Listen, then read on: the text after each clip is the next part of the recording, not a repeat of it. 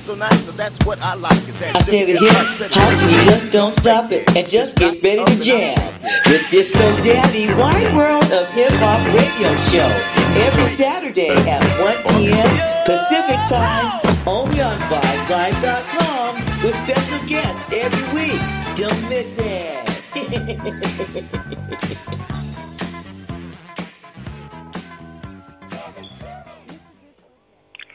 Hello out there, Disco Daddy here, and we're welcoming Mr. Charles Wright.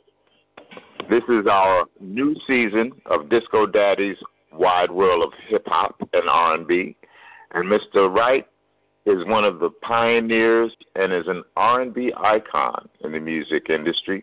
Uh, you've heard of the Watts 103rd Street Rhythm Band, which he fronted and uh, they have a very interesting history going way back. And we're honored to have him on our show today. Mr. Charles Wright, how are you doing, sir? I'm pretty good. You? Good, good. This is an honor, first of all, for me to even be speaking to you. Uh, I, I don't want to put an age thing on this, but as a teenager, I boogied to your record. okay, and to grow up to grow up and, and, and turn around and be interviewing a man, this is really an honor. That's that's all I can say. So let's get right on into it. The way we do it on our show, Disco Daddy's Wide World of Hip Hop and R&B, is we let our guests just start from the very beginning, where they were born, how they grew up, uh, what got them into music, their music, uh, uh, musical uh, uh, heroes and idols, uh, and so start back in the very early days where you were born and uh, where you came from before you even got into music. So we want to know your whole history. Charles Wright. I presently have a book out called Up From Where We've Come. And it starts out uh, sort of like this. It says, for those of you who don't know, I wrote a book and it's all about my life. And believe it or not, it started three months before I was born. I explained this to my parents, who couldn't understand how I experienced such a thing three months before I was born. But I rem- remember someone knocking on our door to tell my mother that my grandfather had got killed while walking up the railroad tracks a box of groceries on his head. Wow. So, as I was trying to explain, I remember what we had to eat that day. We had baked yams. All right, said my mom. So how did your mama cook them yams? She thought she had me cornered. I bet you he won't be guessing up on that one any what time soon, she told my father. In the fireplace, I said, because that's where she cooked them. And uh, she hadn't cooked yams like that since my grandfather died because she didn't want to remind my father of the incident. But my father, so that's uh, my very beginning, as far as I can go back. From then on, I was I was my father's greatest fan, actually, and uh, helped him do all Who? the things. Pardon me. Who? Who? Who was the greatest fan of who? I was the greatest fan of my father. Okay, your I mean, I- father's greatest fan. Yes, sir. Yeah, I followed him around, and you know, on the weekends he had stuff to do around the shack. I'd be there helping him all the time. And actually, uh, he thought I was going to grow up to be a great cotton picker because I had a sister that picked cotton better than my father, my mother, anybody. and he needed a counterpart for her, and he thought I was going to be the one. And I begged him to take me when, the family leaves the house to go to the cotton patch. Take Uh-huh. me to the cotton patch, but he said, "No, you're not old enough." Finally, when I got to be six years old, he took me out there, and I, he he he done me with a gunny sack, and I was going to outpick everybody. After about ten minutes, I realized that was Six years old. What, what, what state is this? What state is this, sir, that you were, were born in? Mississippi Delta, where the blues Oh, was born. That's cotton country and blues country, yes, sir. Go ahead. Yes, yes. So anyway, uh, I hated it with a passion. Uh, he, I really disappointed him because he thought I was going to um, like be my sister's counterpart, and uh, uh-huh. from that day forward, he and I split up, parted. We parted ways. It was like he had, uh, uh, he had in for me. He whipped me every day. I didn't get a hundred pounds, and I never could get a hundred pounds. So wow. Just, yeah. So it got to be that kind of relationship. Even after we moved to the city, I was 12. He still was. He had a habit of whipping me. Wow. Yeah. Then I decided I wanted to sing rock and roll. Well, what did I do that for? oh no, oh. The, the guy that he was working for, at, at, who was his sharecropping partner back home, man who owned the land, he had convinced my father that all African-based music was the devil's music. Wow. Especially the blues. So we weren't allowed to listen to it. I wasn't allowed to sing it or say even try. Well, well let me let me let me ask you something about that because that's insight that very few uh, people have nowadays of a time period when race music black music, and the blues, which is all of this, which is later embraced by American society and the world. But there was a moment in time when it was considered, like you're saying, the devil's music. It, it still is in a lot of places. Trust me. Mm. Wow. actually, they've killed it on the on the radio because they're trying to steal it, so they killed it, and uh, huh. and and it ushered us all into the church. The only way we can hear the real deal now, most of the time, is have we have to go into church to hear. Okay. Okay. So wow. our music has been assassinated.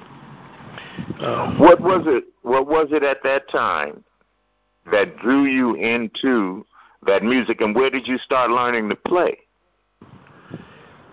Well, I uh, when I started going to junior high school, I would be walking home from school, and all these kids would be singing all these songs, you know, from the Clovers and all these other groups and stuff, and I, I had never heard.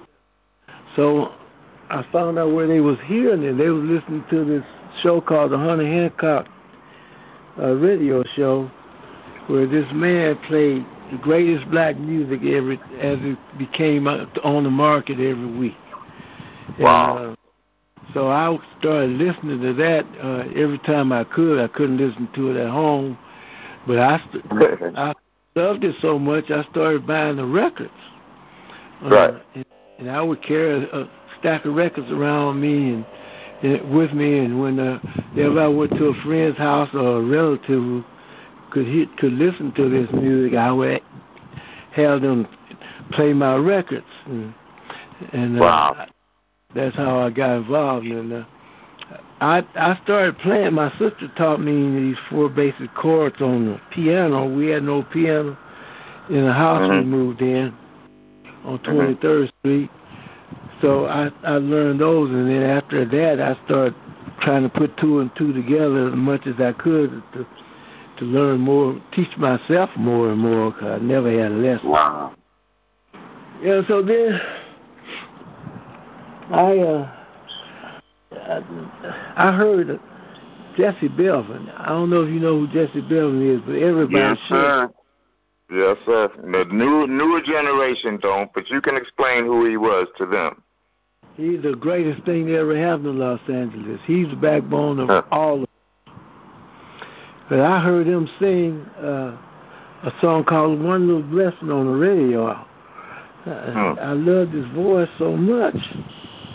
I called him up. I found his phone number in the phone book, and I called him a few times. I finally got it. Said, Mr. Mm. Belvin, I said, I want to learn to sing, and I want to sound just like you.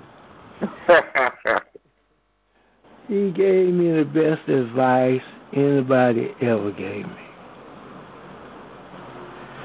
He said, get your own style, boy, and leave mine the F alone. Oh wow! but that's that's that's good advice. But at the time, I how did that how did that impact you? oh, you know, I said, oh, but I thought that'd be a compliment. He said, "You ever hear Johnny Ace?" I said, "Yes, I heard Johnny Ace. I like the way he sings too, but your style, you got." He said, "Well, you don't get it by now, boy. I'm hanging up." I said, "Oh no, please." I said, I don't know what y'all doing out here, but I want to be a part of it. I, and I just don't know how to get started. I just was hoping uh. you give me pointers. And he was uh. gracious enough to tell me. He said, there's a group called the Turks. They had hit records on the radio uh, at the time. He said, I'm rehearsing with the Turks on Saturday, 2 o'clock in my house. He said, you can come over and listen, but keep your mouth shut. Wow. so I went over there, man, and I, I went by the time I left there, you couldn't have pried me away from this business. I, I had such a uh, that was it. Yes, okay. Sir. Wow. So I got with two of my so, cousins and another guy and started a vocal group because that's what everybody was doing in them days. It, it wasn't people. And this is this is this is this is Los Angeles. Los Angeles in the mid fifties. There was no, there was not a lot of gangs and fighting each other and stuff. It was right. harmony. Everybody was practicing harmony. They had glee wow. clubs in the school, and they had groups breaking away from the glee clubs, and they had uh, lots of groups. Even when I, the first day I went to high school, there was about four groups on campus that had hit records on the radio. Wow.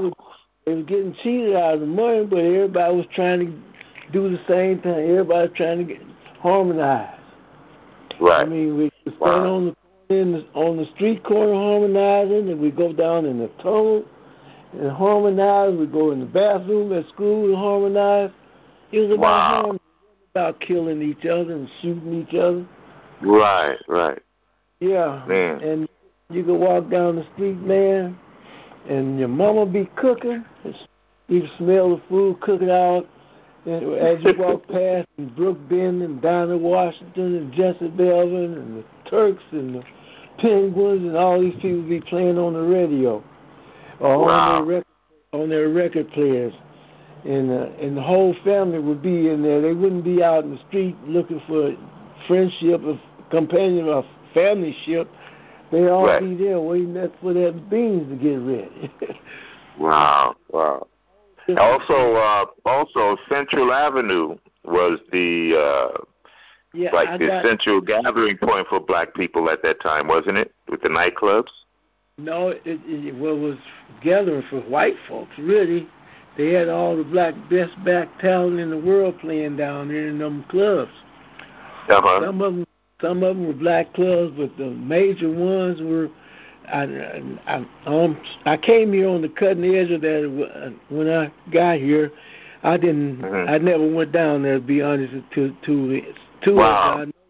But people that when I grew up and started hiring musicians, I had to hire those mm-hmm. guys that was used to work down there, and they used to sit up after the gig, I sit in the car at night, sometimes at four or five o'clock in the morning, them telling me stories about what happened down there. We had a black union time, a black wow. musician union, and the black guys were getting all the best jobs.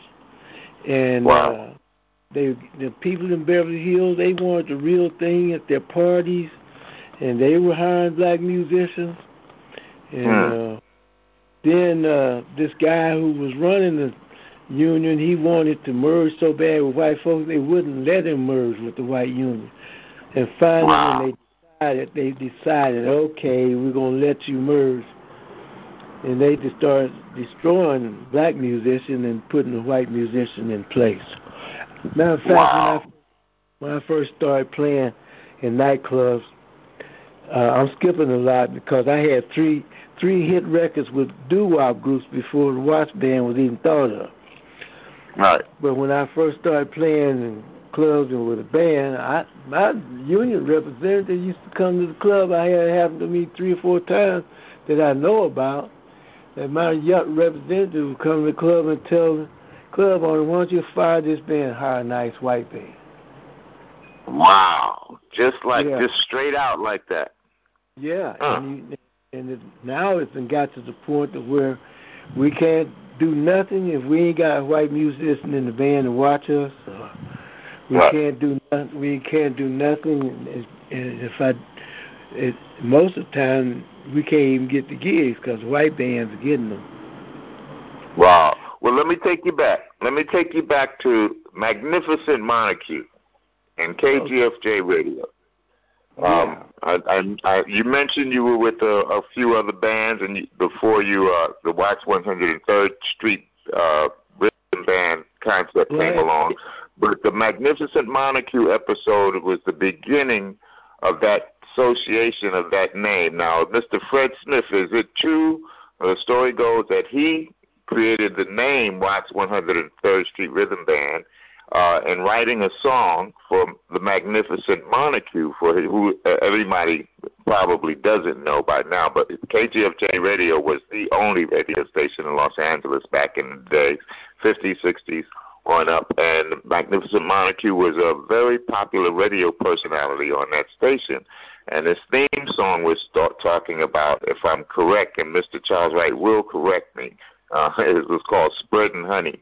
But that was the beginning of. Can you explain how the Watts 103rd Street, if I'm correct, uh, Mr. Fred Smith uh, created the name, hired you to play on it? How did that come about? Fred Smith was a producer. He produced groups like the Olympics, Hully Gully, and Dance of the Night of the Moon, and uh, Harlem Shuffle by Bob and Earl. And, Wow. Another record called The Duck, which I played on too, uh, by the uh, uh, by Jackie Lee, and he, unfortunately, he was hooked on the horses. But if Fred, Okay. yeah, Fred produced a, a Montague needed a theme song, wanted a theme song for his show. So Fred produced Spreading Honey. And uh which had Leon Haywood, Bobby Womack, myself and Abraham Mills and a few people on it. Bobby And- Womack. Yeah, and after after the song became uh, the the theme song became so popular that they wanted to make it a record to dance to. So Right. they, it was long enough, so they made a record. They Fred put a record out on his label, Keymen Records, Mhm. and uh, he gave it the name the Watts 103rd Street Rhythm Band, which was an ingenious name in a way. That's in a way. Uh, Montague put it out on his label as the Soul Runners. Huh. Uh, Montague. Same same track though. It was the same track with you guys Same playing track, on it. yeah, He just changed the name. Montague was, a, he was an old partner of mine, but he was very unethical. okay. Okay, so he capitalized off it that way. All right, so Right. Now, uh, then Fred, one day, uh, I used to play in the studio all the time. I was a studio musician uh, Mhm. at that time. And uh, Fred, Fred came in the studio one day while we were recording with somebody. Mhm. He came in and brought Bill Cosby in there with him. Wow. Cosby, Bill Cosby. yeah, Cosby was looking for a band to back him up on his first singing album. No, Wow. his first his first singing single, excuse me. Okay. And so they they enjoyed themselves so much listening to us that they stayed all day. When they left, they said, "You the guys we want to use to do this." Wow. So Wow. they came back, uh, actually, that didn't come back. Next two weeks later, I got a call from uh, James Carmichael, who was arranging the session Mhm. for Bill's first single, and uh, so we did uh, a track. We had Stevie Wonder's "Uptight" track. We, it was we didn't do the track. We redid the song. Right. Okay. With Bill Cosby rapping on top of it, a song called Little Old Man. Hmm. And it became a, a smash. But uh, so that when we did that, they put the and he wanted to use the name of Watts 103rd Street Rhythm Band Hmm. for that. So then Bill wanted my band to become his backup band whenever he performed. Wow, man. So we we uh, we also okay before that uh, he came back and we did an album called uh, Silver Throat, Mm-hmm. and then we uh, and then we started performing behind him as a backup band. Then Now, now let me just let me just interrupt you right there. That association with Bill Cosby led Warner Brothers to sign you guys. And I, I hope I'm not jumping too far ahead, but but but put me in my place if I am. To sign you guys as the first R, Warner Brothers Records first R&B band. The association with Bill Cosby. Is that correct, sir? no, he they, James Brown and Bobby Byrd and um, Ike Turner and Tina Turner and uh, he Warner Brothers tried for about 15 years with a lot of acts trying to break into the R&B business, but we're the ones. Oh, So okay. yeah, but they couldn't break into it. So when they they signed us, and uh, when they signed us, uh, Fred still was producing the music, mm-hmm. but he was just producing these uh, instrumental tracks, uh, which were uh, uh, uh, the Beatles songs and shit, stuff like that. And, Okay. and then they would send us out on the road to promote them. Mm. And we go out there and we got a lot of disrespect from the disc jockeys and stuff because they didn't think nothing of our music. Then they see us Wow. perform. They say, well, after we performed, what the hell are you sending us this junk for? I mean, why you guys?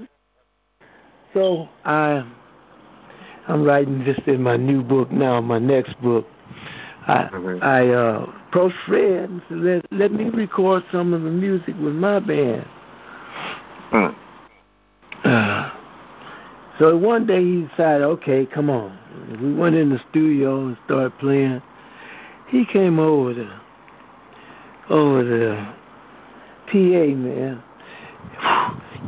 These son of a bitches out of here, excuse my expression. Y'all can't.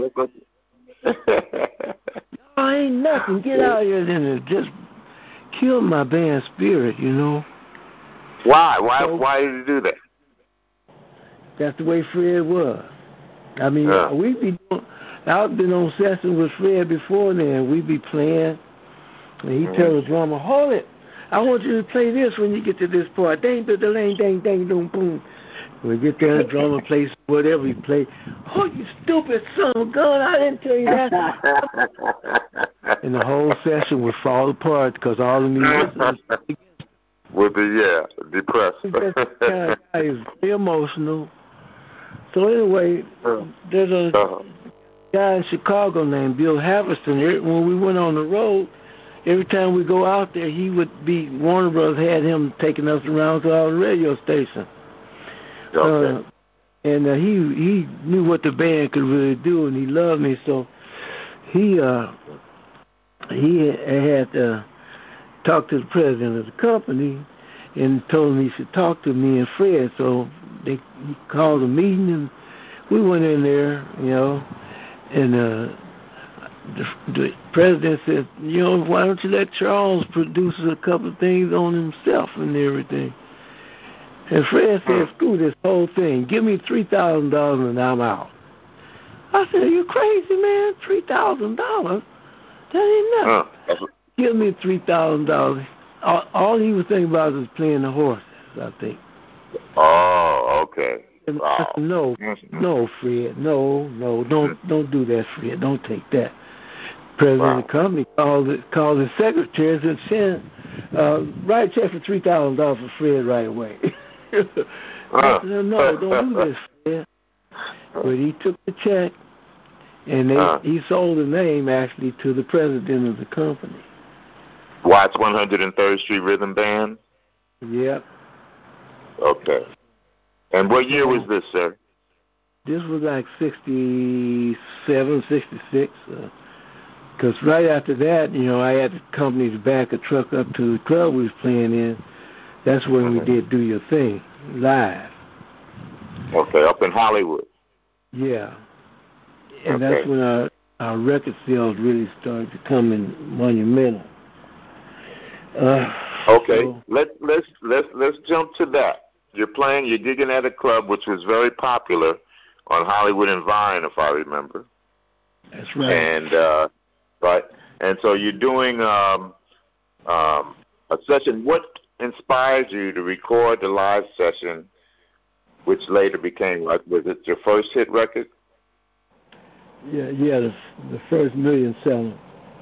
Okay, okay, how did that come about? How did you? Who inspired? Who thought about? Hey, let's record this and release this. Uh, let's do this with this live track. Where did that come from? uh, James Brown live at the Apollo Theater. You know, mm-hmm. I wanted to do something like that. Ah, okay. So that's why I, talked Warner's in the back in the truck up to the club we was working in. Mm, okay. Yeah, and the, actually the first couple of sets, the band was very nervous. All those microphones sitting up there. And finally, the third third set, we did an Otis Redding tune, and then we did uh, Dyke and the Blazers, uh, Funky Broadway. And then I broke the band down and just started. I'm looking out on the floor, and everybody out there looked like they dancing a different dance. And sure. I coined that phrase, "Do your thing." Mm, right there on the stage. Yeah, and I made it up, and, and then I took it. I, I, went to uh, took it home, cut it off the, that tape out of that part, and took it home, mm-hmm. and uh, had the band rehearsal the next couple of days. And I let the band hear it, and nobody wanted me to put it out. Wow. okay.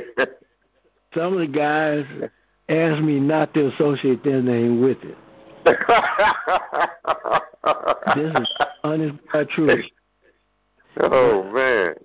I I knew what I felt when we was doing it, so Okay. So I um I uh, uh put it out anyway. And nothing happened. Mm-hmm. It just nothing happened at all. Eight months later I get a call from a disc jockey named Georgie Woods in Philadelphia.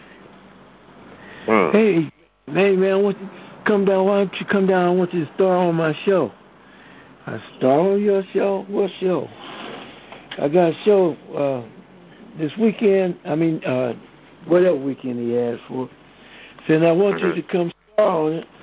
I said, well, who's on the show? Here's Ruth Brown, Chuck Jackson, uh, all these wow. people that already were my heroes. I said, oh, yeah, come were big. kidding me. I said, uh. hey, he said, they, they ain't got, you got the hardest record. I said, what record? He told somebody, said, he don't even know.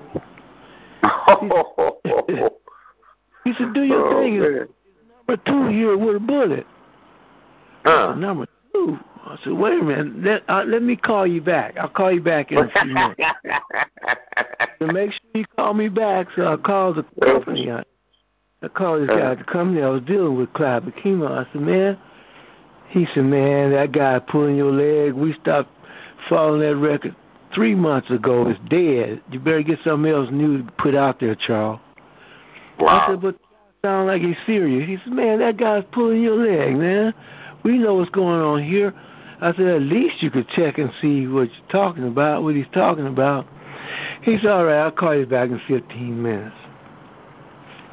Five minutes later, I can't believe it, man. This record is num- the sold 92,000 records in Philadelphia alone. It's unheard of. I said, see, you guys ain't on wow. your job. he said, well, it could be just the Philadelphia record. I said, nah, people are people everywhere, man. That record is a smash. He said, well, I'm going to give Eden Rodney Jones ten thousand pieces and see what he does, because he'll play it if he can sell it in the shop. And the rest is history. It became a big hit and it started going way up in the charts, and then, uh, but Man. you know, name Watts, the people, the, the people in the business didn't really want their name to rise, so they kept dropping it out of the chart. It would be number 67 this week with a bullet. Next week it's out of the charts. I go to Clive Akimo and say, man, listen, what's happening? He said, we sold more records than we did last week. I don't know what's going on.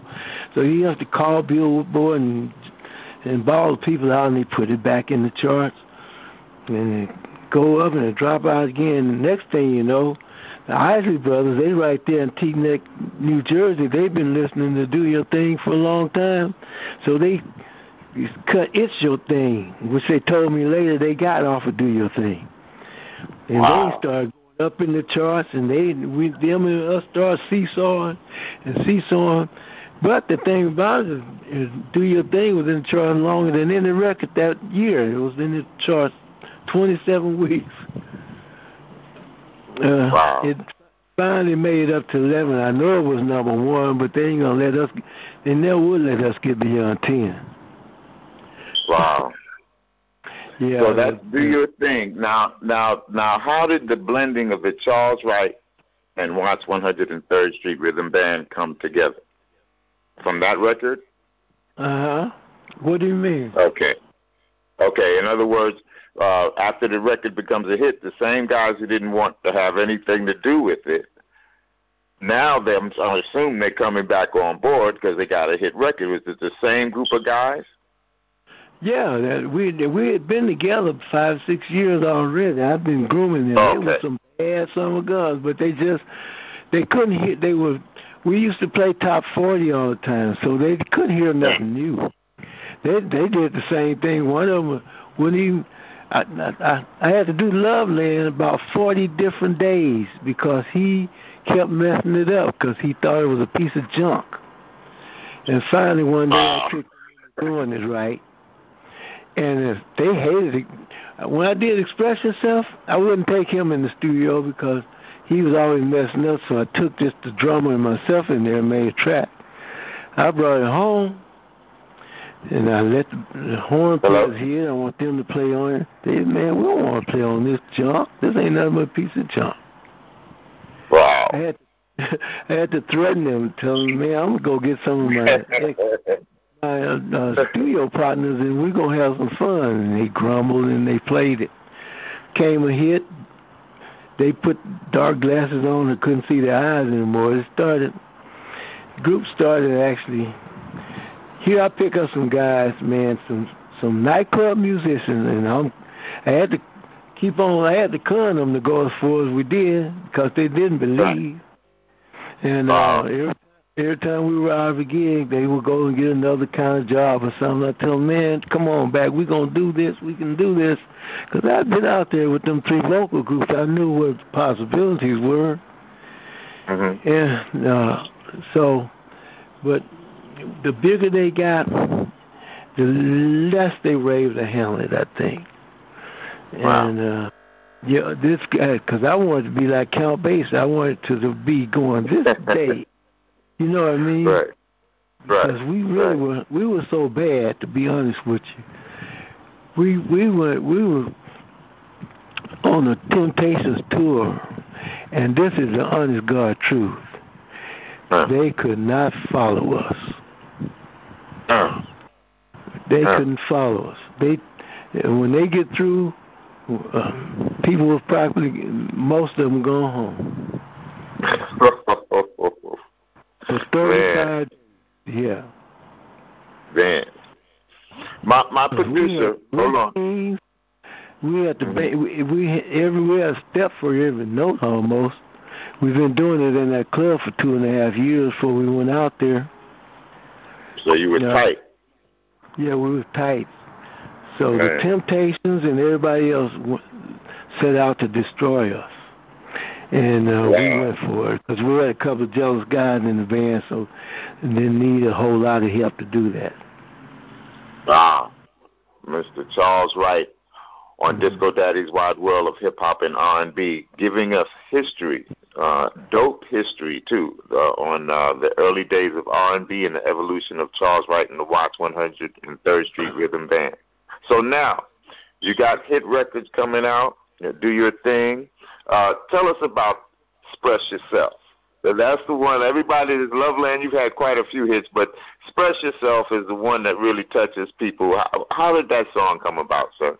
Well, well, well. You know, we were actually we were doing uh, do your thing one night at um, Texas A&M College, Mm-hmm. and the, you know, do your thing comes to an abrupt end. And once Okay. it ended, the kids kept stomping and they kept clapping and stomping. And I, I don't know what made me say it. I said, "Express yourself." It still touches me, man. Okay, I was I was one of them teenagers back then, dancing to that record. Hey, well, that And that's was crazy. I said a few other times. I tried to make the song up right there like I did Do Your Thing, but it just didn't, didn't happen, you know. So I shut Uh-huh. the band down after a while, and and I went to the hotel, and I sat down and started writing. I knew that it was an effective phrase.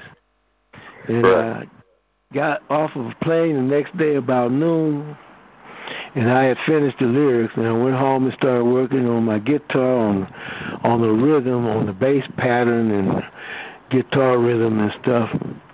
And uh, went to the studio. Uh, uh, actually, I went a couple of times with the other guy, Al McKay, but he wouldn't play it right, so I went to the studio. Al. McKay. Yeah, Al McKay, who later went on to uh, Earth, Wind, and Fire. right. Mm, man, okay. You played with Charles Wright in the Watts 103rd Street Rhythm Band. Was part of your band before there ever was a Earth, Wind, and Fire. Yeah, I'm I'm responsible for Earth, Wind, and Fire. I don't say that too often, but uh, Oh, let's hear that. Let's hear that story. Let's hear that story, Mr. Wright, please. No, it ain't no big story sir. But what I taught him, he interjected with them. He he did it right with them. But many times he would rebel against me. I didn't know why he was rebelling against me and doing all the wrong stuff uh, Mhm. from time to time until five years after uh, the band had broke up. Uh, he told me that uh, James Gadson, who was the oldest guy in the band, and who Hmm. was one of the most jealous factors in the band, was always uh, urging him to do something against me. Wow. Al was a very good musician, but I taught him all this rhythm stuff because wasn't nobody playing this rhythm stuff that I play. Uh, except for a guy named Adolph Jacobs, who I learned it from, but he'd only play it in in a blues idiom. I put it all through the pop music and everything. Right. And that's right. that's what Earth, Wind, and Fire does. And I. I, I have to say this. I, I say I'm responsible, but I, I say this much: Earth, Wind, and Fire is the best group that ever set foot up on this planet. They Wow. done more than Beatles and Elvis Presley and everybody put together. Eleven Okay. platinum records, triple platinum records for Mhm. I mean, triple platinum records Wow. for 11 straight Right. years. That's a hell of a lot of progress. yes, it is. yes, it is. yeah, Okay. ain't nobody done that. And Wow. nobody. Okay. Yeah. Wow. So, Mr. Wright, you Yeah. you express yourself explodes, okay, and uh, you're touring all over the world. Now, the record industry at that time, um, we're talking like in the '70s. R&B was beginning to rule, and then you had I, I don't call Motown sound R&B, but you know Motown sound did help uh, black music, uplift black music, and R&B. Now R&B at the time going through some changes in the 70s. You had the disco era coming in. How did that affect uh, your basically the type of music that you were making at the time as as things started to change in the 70s? Listen, man. Nothing ever really changes. Yeah. I mean, uh, except names, categories. Mm. Mm. Okay. Okay. They they have to keep us in these boxes to control us. They Ah. have to keep us in these boxes to keep us from taking over American pop music. We are American pop music. Everything that Yes, you sir. hear is copied from what we do.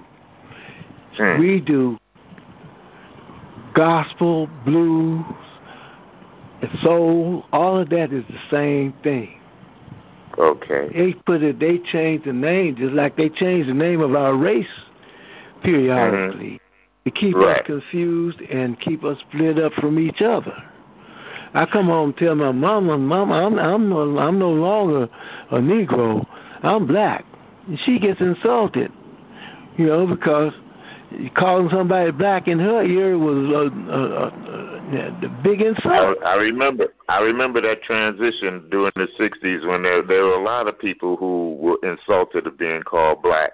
I'm a Negro. You would hear that. I'm a Negro. I ain't black, and that and that really. I remember when the Afros first started popping up. You would hear that from a lot of older black people. Because well, I'm saying older because at the time I'm part of the young generation. I'm 18, 19. I, my first Afro. You know what I'm saying? Black Power, right on, all of that and uh, the society is changing. And did that affect you? You said nothing ever really changes, and that's uh, first of all, I got to give you respect for being a very intelligent brother because the statement that you just made, which had nothing to do with music at all, is very insightful. Uh, so I, I can see that you're a very deep thinker, and I can understand how success was destined to come your way. But you've written a book, uh, Up From Where I've Come, and uh, up from where up from where we've come from where we've come excuse me. And uh tell us about the inspiration for the book. We've covered basically the, the your musical career up through the 70s but i'm sure there's a lot more to follow because you're still here sir but i'm sure the book captures most of that. So tell us basically go into uh up from where we've come and what was the inspiration and uh what you hope to accomplish Well, fact of the matter is, uh, not just our people, but all Americans are deprived of our true history. Mhm. And uh, I figured I lived a part of American history that should have been um, documented. And Hmm. this part is only up until I'm 12 years old. Hmm. And uh, uh, it, and it has to do with uh, uh, well, it got a lot. It's 57 uh, different uh, stories actually Hmm. of what I went through and my family went through growing up in the southern cotton patch in Mississippi. Huh. And trust me, if you don't know, you don't you, you can't go no further until you know which where you come from. And that's what I wrote. I wrote this book. So these people walking around here, I know they ain't gonna read it with their ha- pants hanging down off their butts. Ah, yeah. These, uh, the people who who are dealing with these fake TV shows and and uh, uh, and and com- comedians who calling each other niggers and and calling women out of their names. Yes, they sir. Need, they need to get some real substance under their belt so they can tighten their belts up and move on. And still, we've been stagnated here in this place for eons. We we got to start making sure our children get education because they're not, and they ain't playing even playing in the education. I was watching this morning where those people who were talking about educating educating the children and about the guns in the school and everything, and everybody damn near was white, mostly blonde headed. Ain't nobody thinking about our children. We uh, and I'm gonna tell you, I, I sent my daughter to a school. I took my daughter because I was living 35 miles away. Every day I Mhm. took my daughter to a school called Marcus Garvey School hmm in L.A. And let me tell Mhm.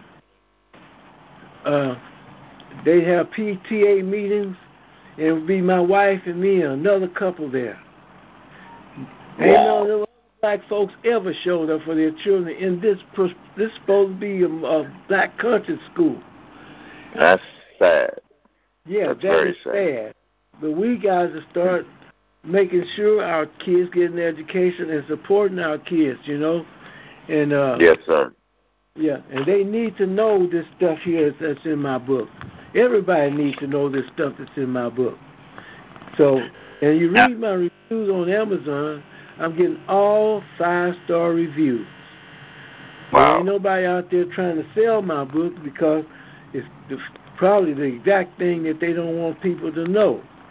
Fact of the matter is, what we did then, we did the the slave work. Uh, I was from a sharecropping family. That's the next hmm step after slavery. And they Yes, got sir.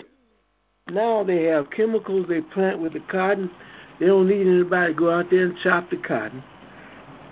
Hmm. Because nothing will grow but cotton. They got machines Hmm. that pick as much as 5,000 black folks a day. So Yes, now they don't need us anymore. And if Mm, you okay. back, go back to the country, go back home, you find a whole bunch of black people sitting around with nothing to do, waiting on some welfare, killing each other over dope, and Man. we're stagnated. So, Yes, sir. But let me tell even- you, we're not aware of this. no, but let me tell you, people like you, sir, are a bright light amongst all of this. Uh, his book, Up From Where We've Come, I've got a copy right here. The author of the hit song Express Yourself, Mr. Charles Wright, An Eventful Journey. Uh, we want you to, my audience, to get out there on the internet and uh, also uh, you you have um, CDs. Uh, is your music available uh, on Oh, the yeah. internet? Uh, Okay. Yeah. yeah. Uh, my website is expressyourself.net. Okay. And you can order music there if you want it or whatever. And the So- book? You can order the can book also? You can. Okay. I, uh, Okay. you can order the book at Amazon and get it probably get it easier and faster. Amazon.com. Okay. And I've got I've got some CDs here. I'm going to read the label, the latest. Uh, we've got Charles Wright and the Watts 103rd Street Band, which is a, looks like a greatest hits LP with "Express Yourself, Do Your Thing in Love Land." Then we've got Charles Wright. Uh, it's a solo album, "Going to the Party." Uh, then we have Charles Wright album, "She Don't Believe in Love," and another Charles Wright uh, album, "Something to Make You Feel Good." So, which is the latest and the greatest of these? Something to make you feel good. Something to make you feel good, Mr. Charles Wright. Okay, you can order it at uh, Express. What, what was it, sir? ExpressYourself.com. Dot net. Net. Dot net. Expressyourself.net. ExpressYourself.net. Okay, Mr. Charles Wright. We want to thank you, sir, for doing our show. We want to thank you for your contributions not only to R&B but to music in general. Um, you're an icon and uh, someone uh, who basically has um, up from where we've come, come from the cotton fields to uh, the worldwide stage and, and, and the top of the charts. Um, we've got to honor our people. We have to honor our icons and people like you. It was an honor for me to even interview you, and I'm glad you uh, accepted my request. Uh, my producer, Robin Lynn Mabin. Are you there, Robin? Yes, I'm here. Okay, I understand you have some uh, uh, questions from Mr. Wright. And Mr. Wright, I got to apologize to my producer because she wanted to be co-interviewer. But I started, was so excited that I didn't bring her in in the beginning. But she's here now. Robin Mabin, he- and he she's forgot- got some things to say. Go ahead. He he forgot all about me, sir. He I got sure me- did, and I'm sorry. I Oh, apologize. I Public. Maybe I ran my mouth too much. No, no, sir. You've No, been dropping bombs, Mr. Wright, but go ahead, Rob. it, it, it's such an honor uh, uh, uh, speaking with you. I remember I was a little girl and I was on the stage and I was everybody get on the floor, do your thing. And my mama, I was like five, seven years old, and my mama was looking at me and she was like, everybody. Right. Now, I want to ask you, sir, um, from from being in music back when they were still spinning the 45s and the 33 and the third RPMs, and all the way up to now, um, um, what do you think, or what are your views on social media and its impact on music?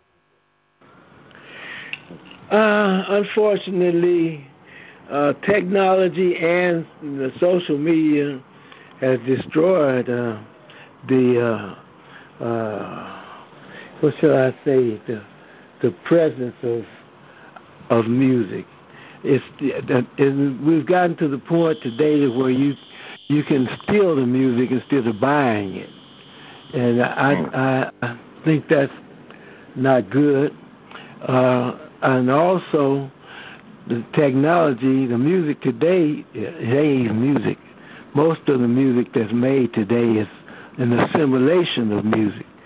And I think we need to get back to the real instrument. But the problem is, I love making. I I got a brand new album here now. I just made that I love, but I don't know what to do with it because if I put it out there on YouTube, it's free for all. And I Wow. don't mind it being free, except for it costs me a whole lot of money to make this music with real musicians. Uh, so um, oh, I, I, sir. So I I have the answer to for that. So right now they have what you call streaming rights and Yeah. neighboring rights, so that when other platforms are playing your music, you'll still collect your royalties. And I will get that information over to you after after our our interview, sir. I appreciate Oh, yeah. it. Send it Yes, at sir. any rate, but I I know about streaming. I just have never experienced doing it. So Yes. you, yeah, you might be able to help me out in that area. But I got to. That's my plan. Is the only thing I can do with this album is I'm going to stream it. It might be my last album, but it's a beautiful album, and I want the world to hear it. Yes, sir. Yes, But sir. I don't want to just give it away. yeah, well, What's the don't title? think- You have a title for it, sir? You have a title for the new album? yes, but I don't want to give that away. Oh, Okay. And, Okay. and I I agree with you, sir. Um, today you've got noise and sound being accepted and received, even winning awards for as music. Noise and sound. Yeah. Yeah, you know, uh, I was I, I, when we first started out. I was talking about harmony. That's what we had then, and since then we we got more more distortion than we have anything, and that's the Yeah. opposite of harmony, and that affects us mentally. That Yes. affects the world mentally, and basically that's because everybody's trying to steal our music instead of letting the music flow Yeah. and they come up with all Yeah. kind of uh, gimmicks and distortions and stuff, and the opposite to what it should be. You know, Louis Jordan started rock and roll, whether anybody want to give him credit or not, and simple and beautiful and very happy music, and that's what this is supposed to be. right. Mhm. Um, word. What would you say? Words of encouragement are uh, even words of wisdom to the young musicians and artists coming up today. Well, I always have the same thing to say, but I don't know if nobody's listening. You know. Uh, Go ahead. we should make our music with real musicians and real instruments because when you're making music otherwise you're doing it to a click track and it's precise in every note it's precise And the human heart don't work that way; it fluctuates. Huh. And that's what makes music beautiful when the uh, the human heart latches on to it. Yeah. Wow. Yeah. That, that, That might be deep. deep for some people to understand. Hmm. No, that's very deep, sir. But Well- but it, uh, I, it it's real. Here at Disco Daddy's Wide World of Hip Hop and R and B, we keep it real and we keep it deep. Yes, it is. I, I got a question for you also, sir, since you come from that era. Now, I know Little Richard, and if you listen to him, he's the quasar of rock and roll. But there was also Ike Turner, and there was also um, Chuck Berry. Who, in your opinion, was actually made the first rock and roll record? Louis Jordan is the guy who who created the difference between jazz and rhythm and blues. He's the one that How- brought it. How so? How so, sir? Well, go back and listen to him and look at his videos. He was before Little Richard and Chuck Berry and everybody. And he, and And he was the- playing. He was playing that style of music, which Yes, later he- developed. Go ahead. He's the one that he's the one that uh, invented the word rock and roll. Wow. Some disc jockey asked him on the radio, "What's this beautiful music you play?" He says, "A little rock and a little roll," and that's how he got his name. Wow. Louis Jordan. He's the the words of his video. wisdom. Wow. Okay. And this is you're one of the few people I would even ask a question like that and respect the answer. I gotta respect your answer, Mr. Charles you Wright. better. You better. Yes, sir.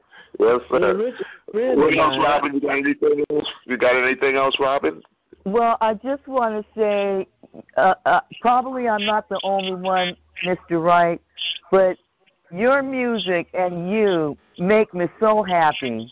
Still do to this day. Still do. I mean, when I'm feeling myself and I'm making a major accomplishment, I'll be like, everybody, you're on the man. Well, that makes it all worthwhile. I really want to thank you um, on behalf of myself, and I know I'm not the only one.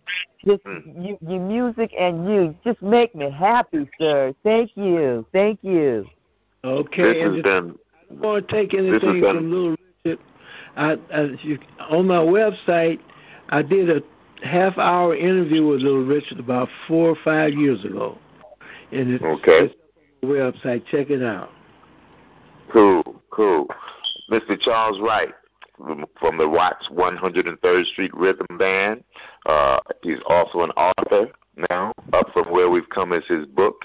Uh, you've heard Miss Robin Lynn Mabin from Vibe Live. Vibes Live, and uh, you check out her uh, website also. Uh, she also has other radio programs besides mine that she produces, and um, I want to give out to uh, uh, King Charlie Prince, who she's managing now. But Mr. Charles Wright, again, we want to thank you. I, I really hate hanging up, sir, but we, we've got time restrictions on us. And uh, when your second book comes out, you're writing another book, uh, and you release this album, we're going to get you back on the show so we can help you promote your book. So you're still creative, uh, and and you got to be older than me. I'm 58. Uh, we don't have to get it you obviously are still very much on top of everything. So we appreciate you, sir, and glad you're still around. Thank you. My pleasure. Thank you. All right. This has been Disco Daddy's Wide World of Hip Hop and R&B with Mr. Charles Wright from the Watts 103rd Street Rhythm Band and also the author of the new book, Up From Where We've Come. Peace. We out. So wasn't it a great show? Come back next week, every Saturday at 1 p.m. Pacific Time, 3 p.m. Central Time, 4 p.m. Eastern Standard Time. Disco Daddy's Wide World of Hip Hop Show. Man, it's a great one. Epic, epic.